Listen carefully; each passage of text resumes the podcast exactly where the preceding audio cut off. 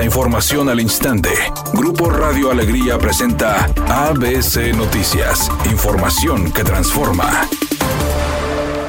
¿Qué tal? Muy buenas tardes, esta es la información. El Estado de Nuevo León presentó su plan carretero maestro y el relanzamiento del Puerto Colombia en el Comité Consultivo de Comercio Transfronterizo de Texas. Lo anterior fue presentado ante las máximas autoridades tejanas en el tema, como Jane Nelson y Carolyn Mais, secretaria de Estado y directora de Transporte respectivamente. Marco González, secretario de Desarrollo Regional y Agropecuario de Nuevo León, representó al gobernador Samuel García en el evento celebrado en Austin, Texas. Asimismo, expuso las obras de infraestructura carretera ya en proceso y la modernización integral del puerto fronterizo Colombia en Anáhuac, Nuevo León.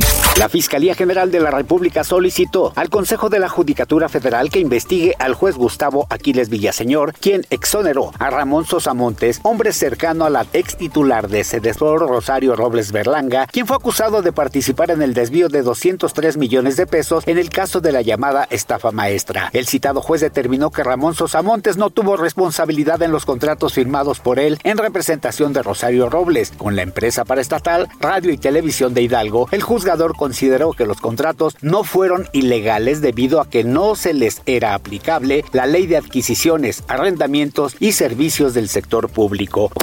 Editorial ABC con Eduardo Garza. Por decreto, el uso de racers y vehículos todoterreno quedó prohibido en Nuevo León por lo menos durante los próximos siete meses. Esto para evitar incendios forestales en la sierra y la disposición ya fue publicada en el periódico oficial del estado. La advertencia ahí está y las sanciones empiezan a partir de hoy.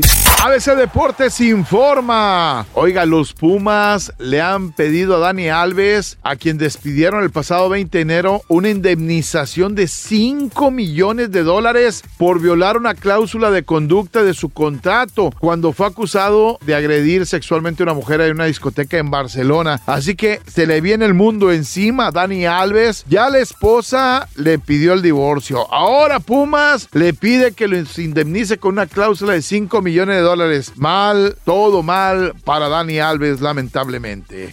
El próximo 11 de marzo se realizará la entrega de premios a lo peor del cine de Hollywood. Los premios Razzie se entregarán a aquellas películas y personalidades del cine que según el público no dieron una el año pasado. Llama la atención que Jared Leto, siendo una figura de primer nivel, está catalogado como el peor actor. También la película Blondie dedicada a Marilyn Monroe Pinocho de Disney y Jurassic World están calificadas como las peores del año.